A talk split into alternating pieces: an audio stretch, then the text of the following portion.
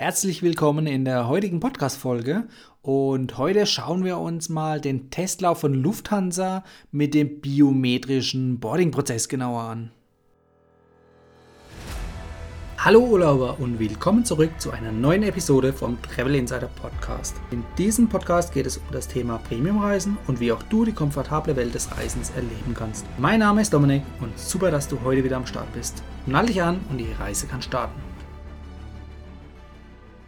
Ja, Lufthansa hat kürzlich an den Drehkreuzen in München und in Frankfurt einen neuen biometrischen Boarding-Prozess eingeführt. Das läuft erstmal testweise, also soll jetzt ähm, noch nicht an alle Flughäfen ausgerollt werden, sondern es ist wirklich jetzt erstmal nur Frankfurt und München.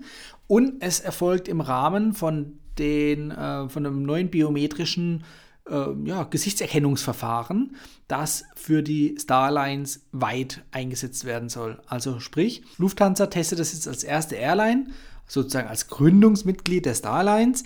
Und sobald es dann äh, der, dieser Testlauf abgeschlossen ist, wird es dann auch ja, innerhalb des Starlines komplett ausgerollt. So zumindest der Plan. Andere Flughäfen testen dieses Verfahren ja schon länger. Da gehe ich nachher auch noch mal ein bisschen näher drauf ein. Aber wie gesagt, jetzt ist einfach ähm, die Zeit, dass die Starlines gemeinsam jetzt mit der Lufthansa eben diese ja, elektronische Zutrittskontrolle ähm, für den Einstieg ins Flugzeug nutzt. Aber nicht nur für den Einstieg ins Flugzeug, also für den Boarding-Prozess, sondern auch für die Sicherheitskontrolle. Also was man vorher immer mit dem Boarding-Pass abscannen musste, läuft dann im Prinzip zukünftig ohne Boarding-Pass. Ähm, das Ganze läuft jetzt seit Mitte November, also da sind die äh, Testläufe eingeführt worden. Und man erhofft sich hier natürlich viele Vorteile. Klar, momentan ist es äh, Corona-bedingt nicht so voll an den Flughäfen, aber wenn irgendwann wieder der Ursprungszustand der Passagierzahlen erreicht ist, dann äh, erhofft man sich eben einen großen Hebel bei äh, den Wartezeiten. Also sprich, dass die Wartezeiten hier deutlich reduziert werden können. Ähm, wie funktioniert das Ganze? Ihr müsst euch im Prinzip in der Lufthansa-App, die wird jetzt demnächst so freigeschaltet, dass das möglich ist, müsst ihr euch einmalig registrieren. Da werdet ihr dann auch weitergeleitet auf die App von der Starlines. Dort müsst ihr ähm, ein Foto von euch machen, also ein Selfie-Foto. Ihr müsst euren Reisepass fotografieren. Also natürlich nicht die Außenseite, sondern das Innenleben. Und dann erfolgt ein automatischer Abgleich zwischen eurem Passbild aus dem Reisepass und dem Selfie-Foto. Und wenn das übereinstimmt, dann werdet ihr freigeschaltet. Dann müsst ihr noch ein paar andere Informationen wie eure Miles More Nummer angeben. Und ja, dann sollte das schnell und einfach funktionieren. Man sieht es auch, ähm, es gibt ja diverse Fintech-Unternehmen, also Banken, Online-Banken, Digitalbanken, die ja auf dieses Verfahren schon setzen und es eigentlich auch relativ reibungslos läuft. Früher musste man das, am Beispiel wieder der Banken, über dieses Postident-Verfahren machen, dass man sich an einer Poststelle legitimieren musste, indem man den Ausweis halt vorgezeigt hat und dann der Mitarbeiter das abgeglichen hat. Ja, und im Zuge der Digitalisierung wird das natürlich dann auch bei Miles More so angewandt, beziehungsweise bei der Starlines, dass eben das Ganze online durchgeführt wird. Ja, und die Zeitersparnis ist wirklich dann hier der große Vorteil, dass man nicht erst die Bordkarte auspacken muss, aus der Tasche, aus der Jackentasche, aus der Hosentasche, wo auch immer, sondern dass man einfach über die Gesichtserkennung hier Zutritt bekommt. Und angeblich soll das Ganze auch äh, mit Mund-Nasenschutz funktionieren, also den, der muss dann zu diesem Zeitpunkt nicht abgenommen werden, was eben auch nochmal ja, eine Zeitersparnis bringt, beziehungsweise in dem Fall verglichen mit der Bordkarte, da müsste man natürlich keinen äh, Mund-Nasenschutz abziehen, äh, sondern das ist wirklich dann für, nur für die Gesichtserkennung. Aber die funktioniert eben auch dann, sag ich mal, oberhalb äh, der Nasenpartie, also sprich die Augen- und äh, Stirnregion, die dann hier abgeglichen wird. Ja, was man natürlich ein bisschen jetzt nicht verallgemeinern darf, ist der Fakt, dass die Zeitersparnis natürlich nur bei der Kontrolle, also sprich da, wo die Gesichtserkennung automatisiert durchgeführt wird, da ist natürlich eine Zeitersparnis vorhanden, ganz klar.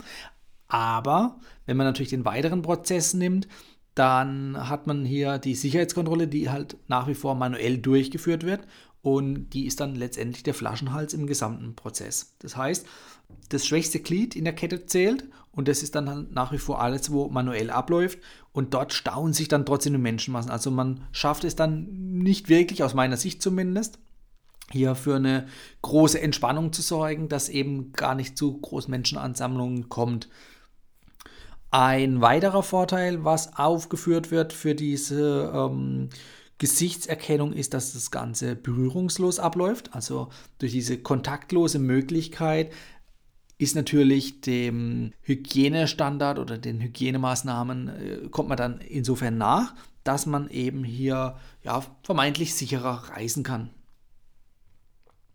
Auch hier wieder natürlich im Vergleich dazu, wenn man den Boarding Pass äh, auch kontaktlos ja, über den Scanner zieht oder über den Scanner hält, auch da kommt es nicht zwangsläufig zu Kontakten zwischen den Menschen und der Maschine, sondern auch das ist im Prinzip schon berührungslos. Ja, denkbar ist natürlich auch das Ganze noch auszuweiten, also nicht nur für die Sicherheitskontrolle, sondern auch noch vielleicht vorab für den Check-in, dass der komplett kontaktlos bzw. berührungslos läuft über die Gesichtserkennung und natürlich dann auch damit verbunden der Loungezugang, sofern ähm, der Zugang legitimiert ist, also sprich, sofern du die Möglichkeit hast, in die Lounge reinzukommen, weil du zum Beispiel Business oder First Class fliegst oder halt eben einen Vielfliegerstatus hast. Ja, eingangs hatte ich ja noch erwähnt, ganz neu ist das Thema nicht. Andere Flughäfen machen das auch schon. Ich selbst kam 2018 müsste das gewesen sein, auf einem Rückflug mit der Lufthansa von Miami nach Frankfurt in den Genuss, dort eben auch schon solche E-Gates nutzen zu können beim Boarding in das Flugzeug. Damals hat es natürlich aus meiner Sicht gut funktioniert und es bringt mich natürlich auch zur Frage, warum jetzt erst das Ganze bei Lufthansa eingesetzt wird, also sprich in Deutschland. Äh, die Technik dahinter, die gibt es schon eine Weile, ähm, aber lieber spät als nie. Sicherlich kommen jetzt auch noch Fragen auf bezüglich Datenschutz und so weiter. Ja, das ist bestimmt ein wichtiger Aspekt, der auch sichergestellt werden muss.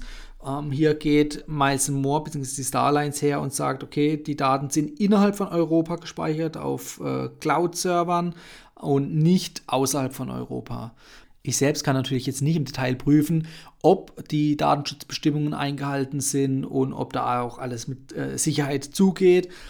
Letztendlich ist auf jeden Fall sehr wichtig, dass natürlich hier auch auf die Datensicherheit geachtet wird und natürlich dann kein Unfug mit den Daten getrieben wird. Aber laut der äh, Starlines ist es wohl so, dass die Kontaktdaten oder die Daten, die dann in der Cloud liegen, auch nur ausgewählten Fluggesellschaften anonym zugänglich gemacht werden. Das bedeutet, du hast selber wohl in der App dann die Möglichkeit hier zu sagen oder den Zugriff für gewisse Airlines zu gestatten oder auch nicht zu gestatten. So dass eben die Datenhoheit noch in deinen Händen liegt. Also das Thema Datenschutz möchte ich gar nicht kleinreden. Das ist wirklich äh, eine, ja, ein fundamentales Thema. Das ist wichtig. Das muss wirklich gesichert sein. Und gleichzeitig ähm, sollte man aus meiner Sicht aber auch hergehen und nicht jetzt auch hier spezifisch die Technik hinterfragen, sondern eher mal das Ganze umdrehen und ein bisschen optimistischer in die Zukunft gucken und auch neue Technologien, wie das jetzt ja eine ist, anzunehmen und einfach mal auszuprobieren. Und nicht immer grundsätzlich das Schlechte in was Neuem sehen, sondern auch das mal eben optimistisch an sich rankommen zu lassen.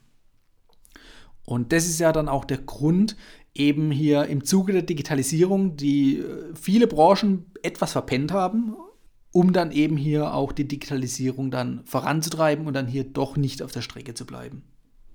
Also mein Tipp, einfach mal ausprobieren, schauen persönlich, ob es einem Vorteile bringt oder gefühlt Vorteile bringt oder ob vielleicht Probleme auftauchen, an die jetzt noch keiner denkt. Und dann gibt es ja immer noch die Möglichkeit, eben das Ganze wieder rückgängig zu machen oder auf wieder dann zukunftsträchtigere Technologien zu setzen.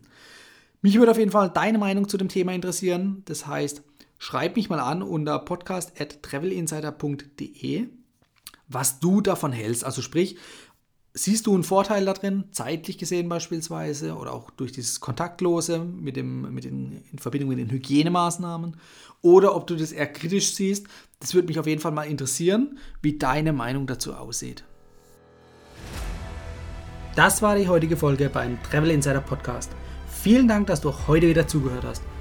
Gib mir doch mal Rückmeldung, wie du die heutige Folge fandest.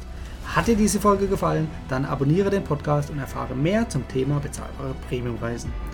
Und hinterlasse mir eine 5-Sterne-Bewertung bei iTunes. Ich wünsche dir eine schöne Zeit auf deiner nächsten Reise. Und immer daran denken, auf dem Blog www.travel-insider.de vorbeizuschauen, damit du auch die neuesten Reisedeals erfährst. Bis zum nächsten Mal, wenn es wieder heißt Boarding Completed. Ciao, dein Dominik.